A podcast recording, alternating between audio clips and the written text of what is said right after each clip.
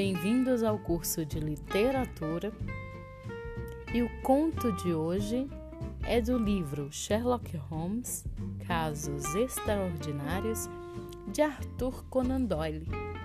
Vamos juntos?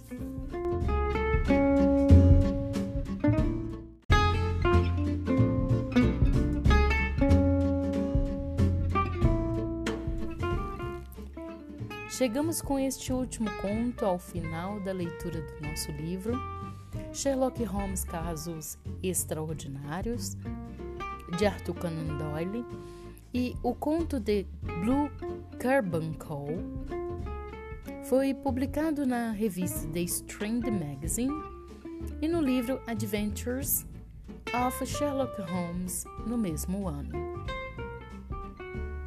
O Diamante Azul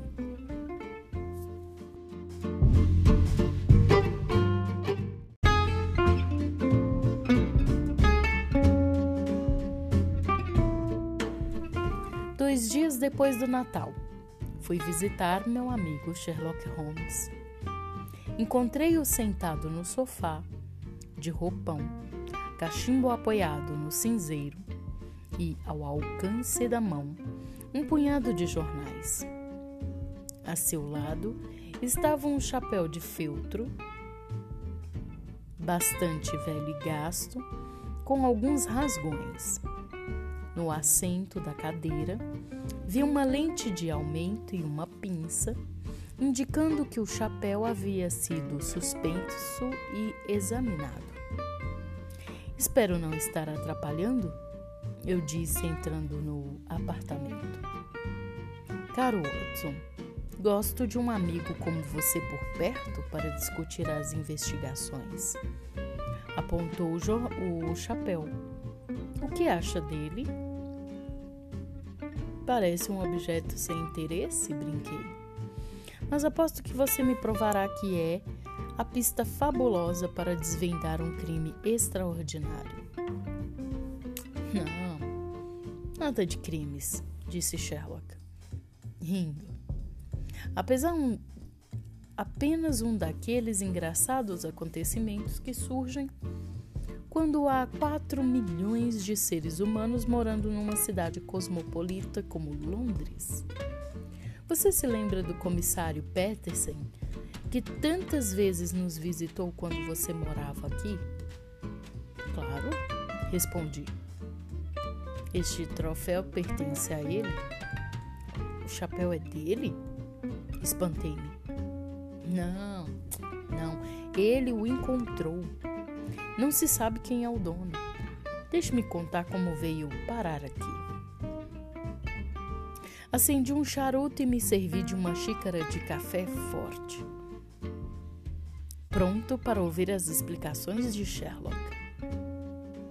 Esse chapéu veio às mãos, me veio às mãos no dia de Natal, junto com um belo ganso gordo que a estas horas, sem dúvida, já foi comido pela família de Peterson. Holmes deu um sorriso e continuou. Às quatro da manhã do dia de Natal, mais ou menos, Peterson estava encerrando sua ronda e passava pela Tottenham Court Road, que é uma rua próxima do Museu Britânico. Voltando para casa, à sua frente caminhava um homem, cambaleando sobre as fracas luzes de gás, carregando um ganso às costas.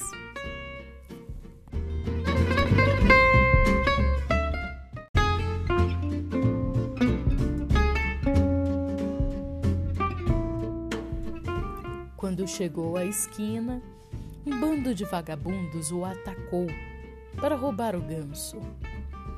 Um deles derrubou o chapéu do homem e este, num gesto de defesa, usou uma bengala, mas acabou quebrando a vitrine de uma loja. Peterson apitou e foi defendê-lo, mas, como ele havia quebrado a vitrine, assustou-se com o policial e também correu, assim como os assaltantes. Conclusão: policial civil na rua, àquela hora da madrugada com um ganso e um velho chapéu nas mãos. Como o ganso era gordo e caro, Peterson, um, um policial honesto, pensou em devolvê-lo ao dono. E quem seria ele? Perguntei. Peterson não sabe. Por isso trouxe o caso até a mim. Havia um cartão amarrado na perna do ganso, dizendo para a senhora Harry Becker. E no chapéu estavam as iniciais HB.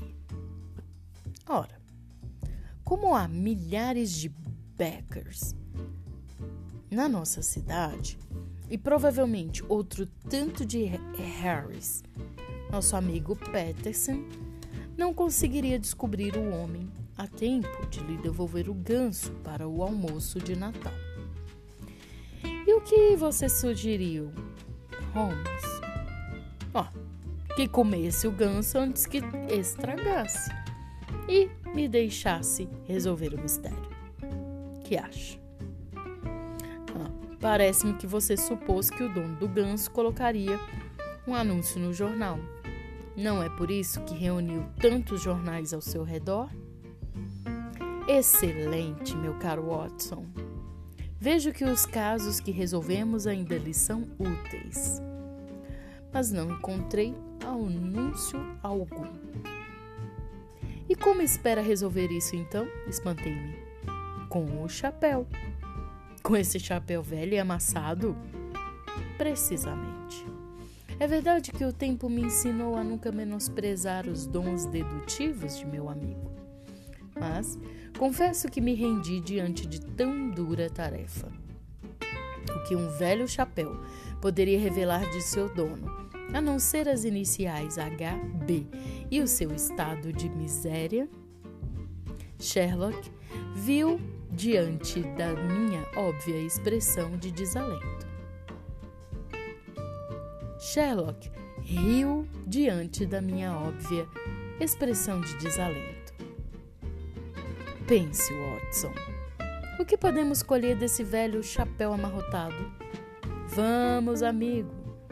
Você conhece há muito meus métodos. Pegue a lente e examine o chapéu. Como é o homem que o usava?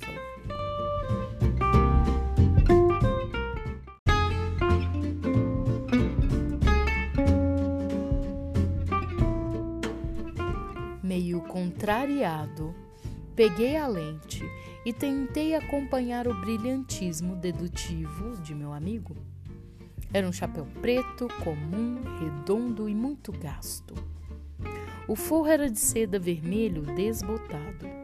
Não havia nome de fabricante, apenas as iniciais HB. Na aba havia um furo do elástico que o segurava, mas do elástico nem sinal. O chapéu estava coberto de pó, com alguns buracos e pequenas manchas. Nos lugares desbotados haviam aplicado uma tinta preta. Não vejo nada, respondi, devolvendo o chapéu. Watson, não me decepcione. Pode-se ver muito apenas neste chapéu. Então me diga o que você vê nele. Holmes segurou-o com um respeito dado a objetos preciosos e falei daquele e falou daquele jeito pausado com que sempre conduz suas investigações. Creio que o homem é mais intelectual do que operário. Acha-se atualmente em péssimas condições de vida, e isso vem acontecendo de uns três anos para cá, pois antes vivia bem. Também já foi um homem prevenido, mas isso mudou o que me fez crer na perda de seus bens.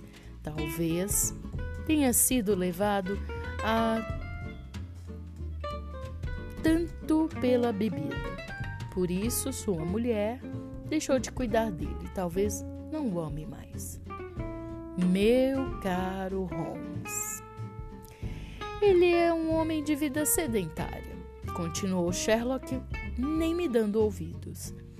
Tem cabelos grisalhos que cortou faz pouco tempo. e usa brilhantina. Esses são os fatos que se podem deduzir do chapéu. É bem provável que não tenha gás em sua casa. Holmes, você está brincando comigo? Jamais faria isso, meu caro Watson. Será possível que depois de eu ter assinalado todos esses fatos, você não consegue descobrir mais nada? Devo confessar que não consigo seguir seu raciocínio.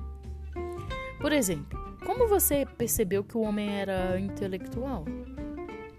Holmes respondeu colocando na própria cabeça o chapéu. Este lhe desceu até o nariz. Não costumam dizer que um homem de cabeça grande é mais inteligente? Ah! exclamei. E quanto ao fato dele ter sido rico e depois de ter empobrecido? Repare na aba. Este modelo esteve na moda há três anos e é chapéu da melhor qualidade. Tem um bom forro e uma fita de seda. E esse homem pôde comprar um chapéu desses há três anos. Era porque tinha dinheiro para fazê-lo. E se não comprou outro, certamente foi porque não teve mais recursos para isso.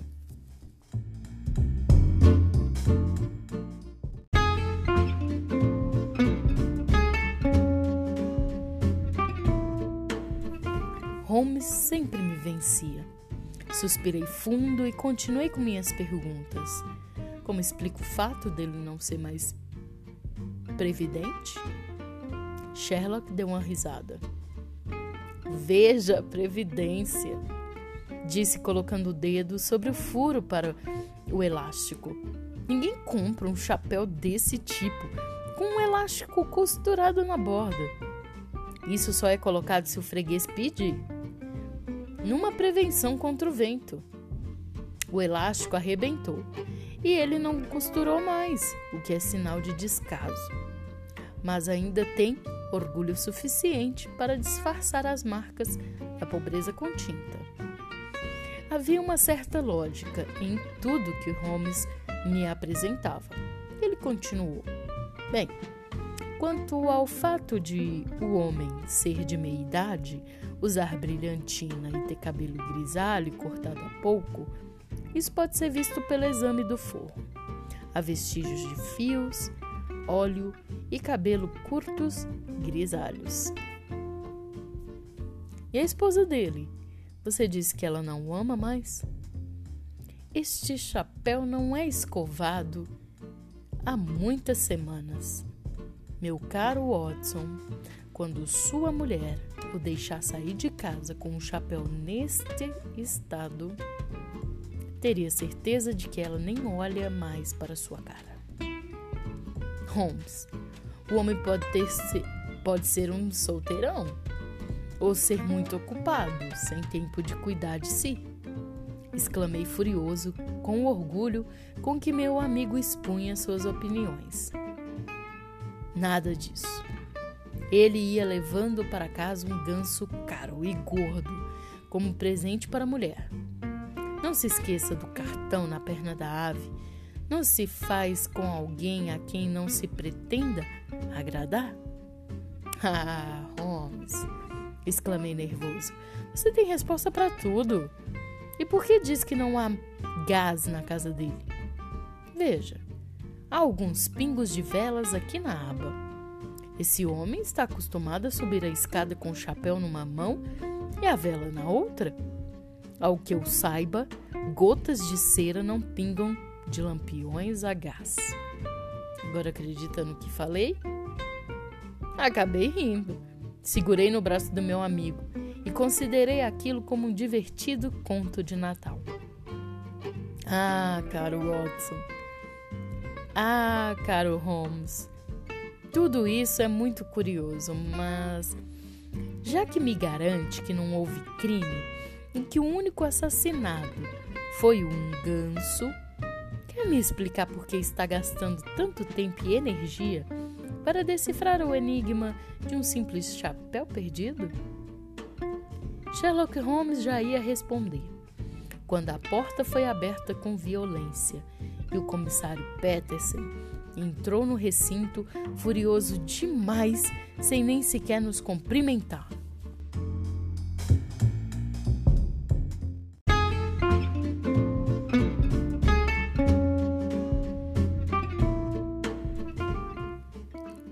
Ganso, Sr. Holmes. O ganso. Hein? O ganso? O que aconteceu com ele? Ressuscitou e vo voou pela janela? Brincou Sherlock, gozando da expressão apalermada do policial.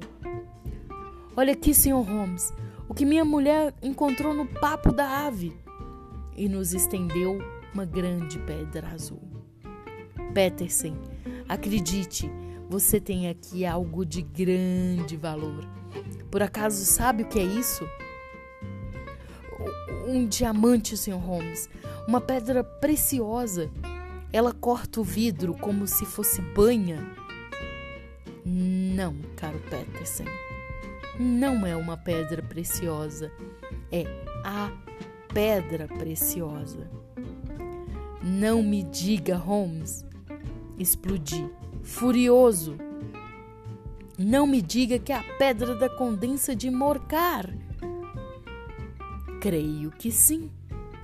Depois de seu roubo, foi o que mais se leu no The Times, jornal inglês formado em 1785 como The Daily, The, The Daily Universal Register e rebatizado em 1888 como The Times ainda em circulação, é a origem da famosa fonte gráfica Times New Roman.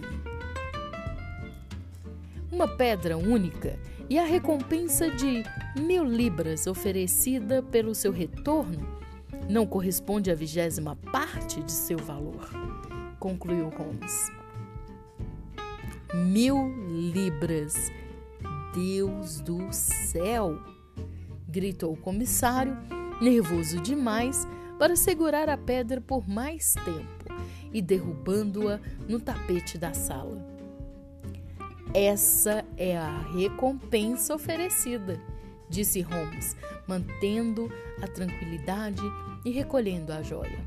Mas, por valor sentimental, sua dona seria capaz de oferecer metade da fortuna para recuperá-la.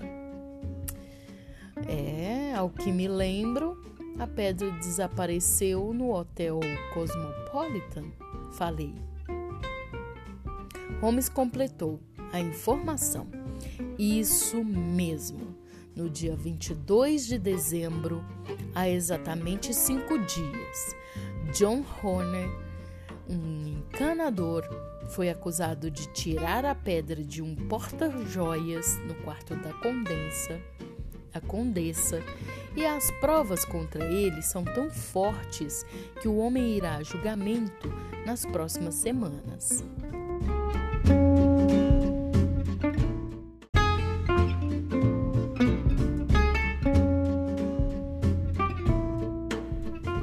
Veja, tenho aqui um recorte de jornal para comprovar o que digo. E Holmes nos estendeu um artigo roubo de joias no Hotel Cosmopolitan. John Horner, 26 anos, encanador, foi acusado de, no dia 22 do corrente, ter roubado do porta-joias da Condensa de Morcar uma valiosa gema conhecida como diamante azul. James Ryder, copeiro mor do hotel, afirma ter levado o Sr. Horner ao quarto da Condensa a pedido de sua dama de companhia, Catarina Cusack, para que ele soldasse uma grade da lareira. O camareiro permaneceu no local algum tempo, mas sendo chamado, deixou o soldador sozinho. Ao voltar, viu que Honor já havia saído mas constatou que o cofre se achava aberto, o que o espantou. Ryder deu o alarme e Horner foi preso, mas a pedra não foi encontrada. O encanador protestou inocência, mas como já apresentava antecedentes criminais, tudo indica sua culpa provável.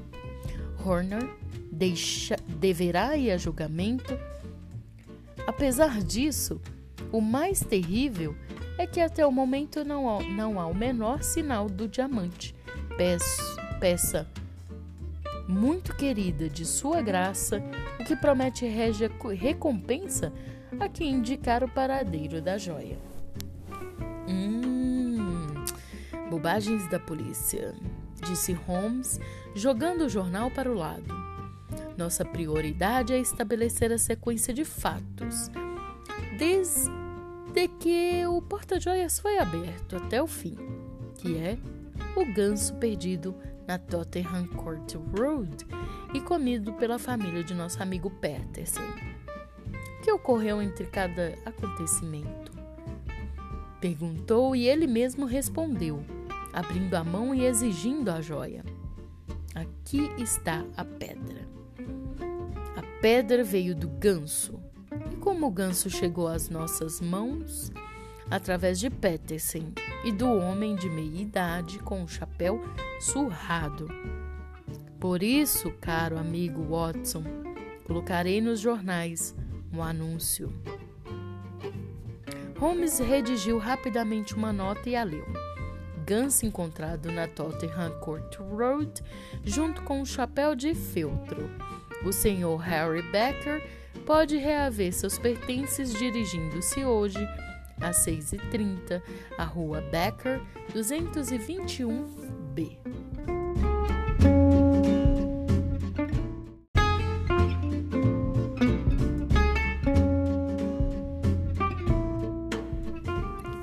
acho, Watson? perguntou-me Holmes. Se o homem não olhar os jornais, algum conhecido de Harry Becker poderá avisá-lo. Ah, Peterson, faça-me um favor. Coloque este anúncio em todos os jornais populares e, na volta, compre-me uh, um ganso parecido como aquele que sua família comeu. O policial recebeu o dinheiro de Holmes e apontou a pedra. Que vai fazer com ela, senhor? Deixa comigo, respondeu Holmes. Vou descobrir como essa joia foi parar no papo de um ganso. Depois que Peterson saiu, decidi partir também. Qualquer resultado só viria ao final da tarde. Prometi voltar à noitinha para conferir se o mistério do ganso e do roubo do diamante azul teria solução. Quando voltei, encontrei um homem na sala de Holmes. Watson, quero lhe apresentar o Sr. Harry Becker. Ele acabou de chegar e esperávamos por você. Cumprimentei-o e reparei que meu amigo havia acertado em muitas características de Harry Becker. Era alto, de faces vermelhas, com a roupa abotoada de cima a baixo, mas com as mangas puídas na camisa. Usava um boné escocês. Suas mãos tremiam um pouco, que me lembrou o comentário de Holmes a respeito da bebida. Falava baixo e escolhia as palavras com correção, mostrando ser um homem letrado. Então, o senhor perdeu seu ganso e o chapéu, disse Holmes. Era no que acreditava, senhor? Pensei que os ladrões, a esta altura, já tivessem devorado a ave. Foi o que nós fizemos, infelizmente.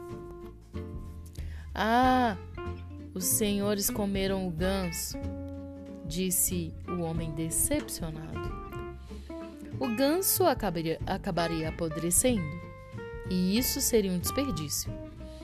Mas tem aqui outra ave, de igual peso e espero igual sabor. Holmes indicou um pacote de onde sobressaíam as patas do ganso com o chapéu gasto ao lado. Reparei que os olhos do homem se iluminaram. Ele não se importava em trocar uma ave pela outra que queria mesmo era levar a comida para casa? Holmes olhou para o homem e perguntou: Espero que não se importe me dizer onde o senhor comprou o ganso, Sr. Becker. era de ótima qualidade. Ah, no, no Clube do Ganso. Falamos quase ao mesmo tempo. Clube do Ganso? Foi o dono da taberna Alfa quem criou esse clube. Cada sócio entra com alguns pences. Pence é plural de penny, moeda que corresponde a um dozeavos de shenin, shelim. Por semana e leva o ganso no Natal, explicou o homem, que se retirou depois de ter agradecido muito. Então, o Sr. Becker é inocente, disse Holmes, fechando a porta atrás do visitante. Está com fome, Watson? Que tal um jantarzinho na taberna Alfa? Claro que concordei.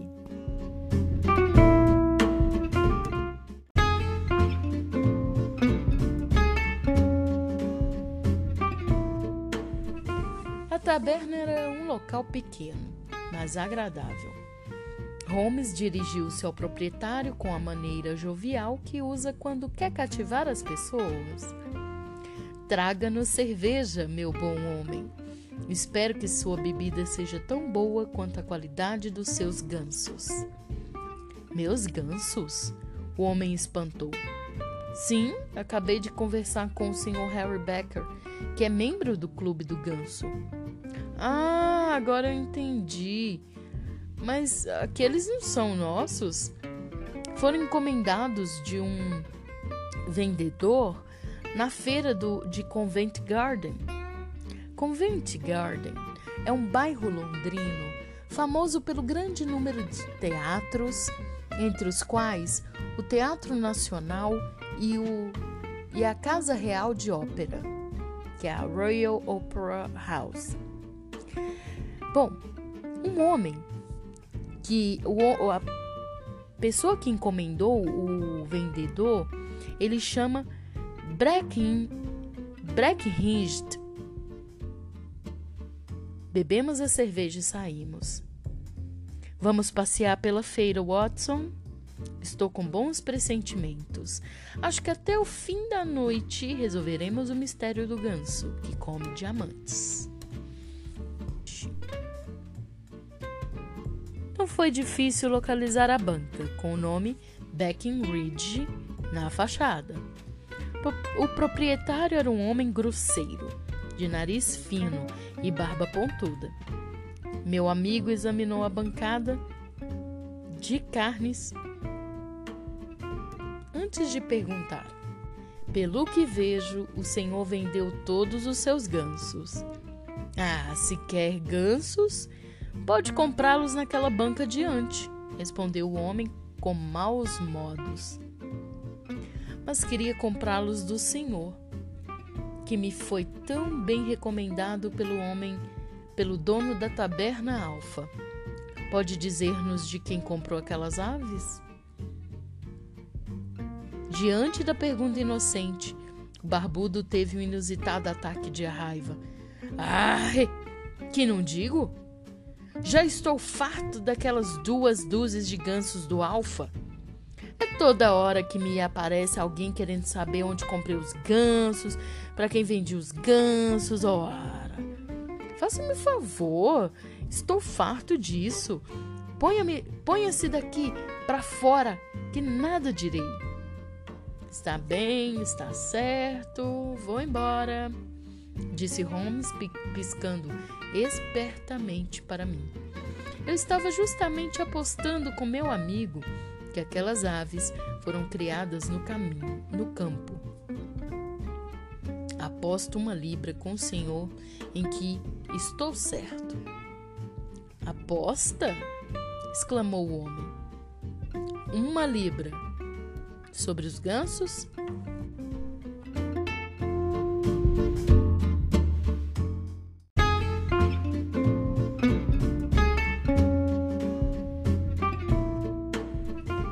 Disse? Aposto uma libra em que aqueles gansos vieram do campo. Aposta fechada. E o enfesado senhor Brack. O que disse? Aposto uma libra em que aqueles gansos vieram do campo. Aposta fechada. E o enfesado senhor Brack... Breckenridge bateu palmas, gritando para o fundo da barraca: Bill, traga-me os livros! Surgiu um rapazinho magro carregando dois livros de registros. Satisfeito, o comerciante procurou nas páginas a informação que queríamos. Está vendo, senhor? Nesta lista, anoto de quem eu compro a mercadoria. Nesta outra, de quem vendo. Faça o favor de ler esse nome escrito em vermelho. Estendeu o volume diante dos olhos de meu amigo, que leu: Senhora Woke Roche, residente na estrada Bridgeton. Bridgeton Road, no original. Há atualmente cinco ruas em Londres com esse nome. Bridgeton 117 em 22 de dezembro, 24 gansos comprados a 7 shillings cada um. Foi desse lugar que vieram os gansos, como pode ver, senhor. Foram aves criadas aqui mesmo na cidade. E o homem gargalhou, feliz por ter ganhado a aposta. Holmes fingiu uma expressão de contrariedade e lhe deu a moeda de uma libra. Mal nos vimos na rua. Meu amigo sorriu pegando-me no braço. Watson, um homem com aquela barba nunca se deixa convencer do que não quer. Poderia oferecer 100 libras pela informação que ele nada daria. Mas a ideia de tapear um cavalheiro numa aposta era forte demais. Acho que teremos de visitar a criadora de gansos, a senhora Workshop.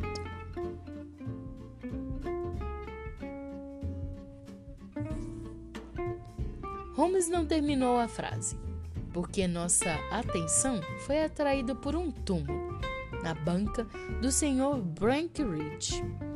O barbudo tinha uma vassoura na mão e espantava um homenzinho de cara fina como um rato que se encolhia diante da possível surra comerciante gritava: Fora daqui! Vocês, seus gansos! O diabo os leve a todos! Não me venha com essa conversa de querer saber para quem os vendi! Mas um deles era meu! choramingou o homem de cara de rato.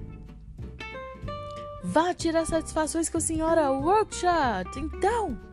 Disse o furioso comerciante espantando o homenzinho que correu pela rua. Ah, quem sabe esse homem nos poupa a viagem até a granja? Vamos, Watson, não o perca de vista. Depressa seguimos. Ele logo parou e, quando Holmes tocou seu ombro, o homem encolheu-se. Quem é o senhor que o senhor quer? Ele estava pálido e tremia.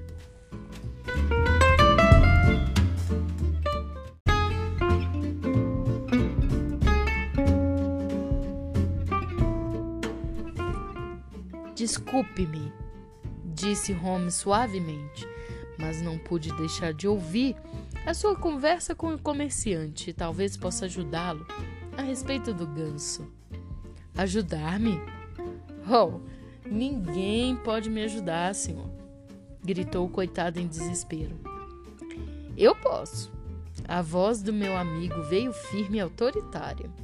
Sou Sherlock Holmes e é meu dever saber o que os outros não sabem.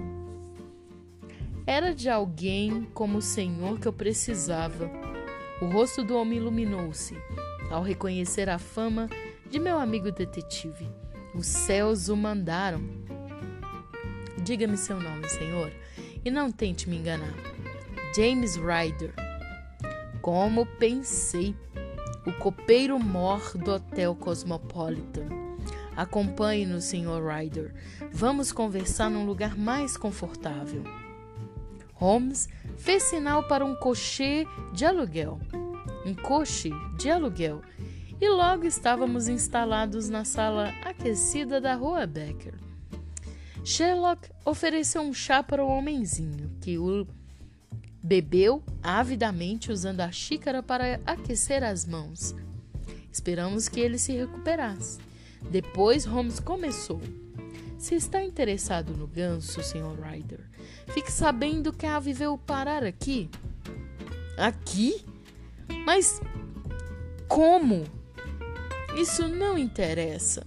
O que interessa é que era uma ave magnífica, tão extraordinária que depois da morte pôs um ovo, um ovo brilhante. Holmes abriu uma gaveta e tirou o diamante de lá. Os olhos de Ryder fixaram-se na pedra. Ele ficou tão pálido que temi que desmaiasse. O jogo acabou, Ryder. Acalme-se. Vamos, Watson. Coloque umas gotas de conhaque no chá desse homem. Ah, o senhor é mesmo um covarde. Fiz o que Holmes pediu. O copeiro Mor jogou-se numa cadeira e bebeu uns goles de chá. Aos poucos, as cores de seu rosto voltaram ao normal. Sei de quase tudo, Sr. Ryder, mas o pouco que me falta saber, o senhor dirá. Como descobriu que essa pedra era da condensa de Mocar? Foi Catarina Kusaki quem me falou dela. Ah, dama de companhia da condensa. Você e ela resolveram roubar a joia? Sabiam que um encanador tinha passagem pela polícia e seria fácil culpá-lo?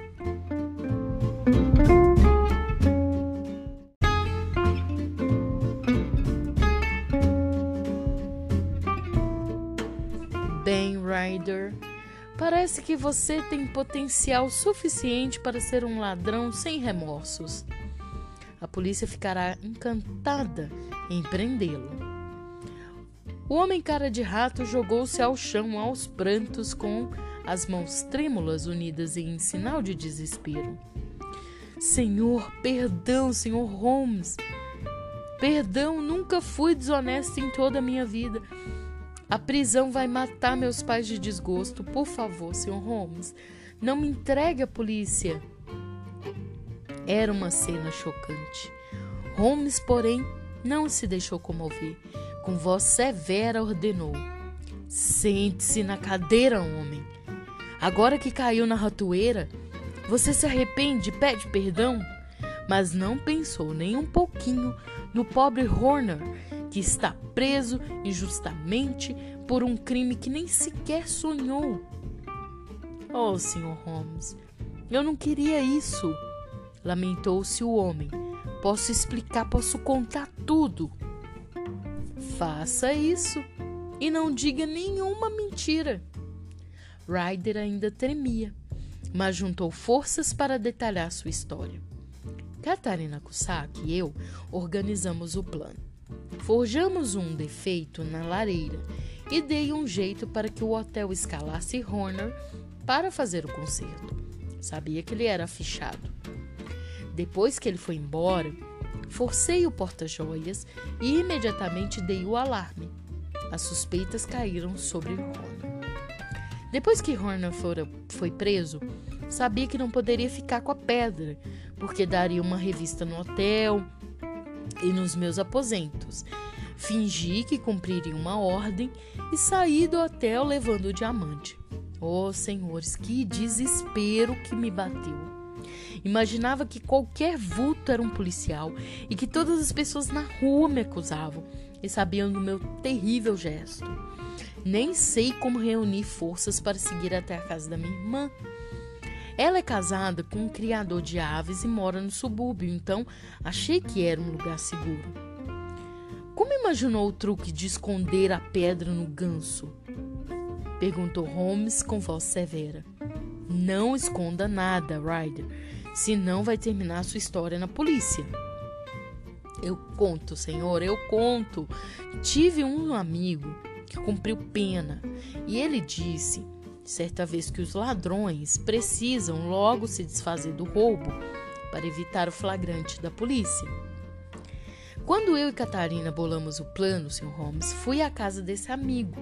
Sabia que ele me ajudaria a me desfazer da pedra. Mas, naquela hora de agonia, em que via um policial em cada esquina, temi que nunca conseguisse levar a joia apenas escondido num bolso. Estava encostado ao muro do galinheiro, rodeado de gansos, e me veio a ideia. Minha irmã me prometera um ganso de presente de Natal. Entrei no galinheiro, peguei uma dessas aves, uma grande com listas no rabo. Forcei o bicho, abri o bico, enfiei a pedra no papo do ganso. Ele bateu as asas, lutou um bocado, senhor, fazendo uma tremenda algazarra. Foi quando minha irmã ouviu o barulho e correu até o quintal. O susto de vê-la foi tal que acabei soltando a ave. O que estava fazendo com esse ganso, Jim? Ela perguntou. Respondi que tinha vindo buscar a ave que ela me prometera de presente de Natal. Ah, mas já separamos esse cinzento aí para você, ela respondeu. Obrigada, Mag. Ela, eu falei, mas prefiro aquele que eu estava segurando. Ah, que besteira, Jim, disse Mag. O cinzento pesa 3 quilos mais?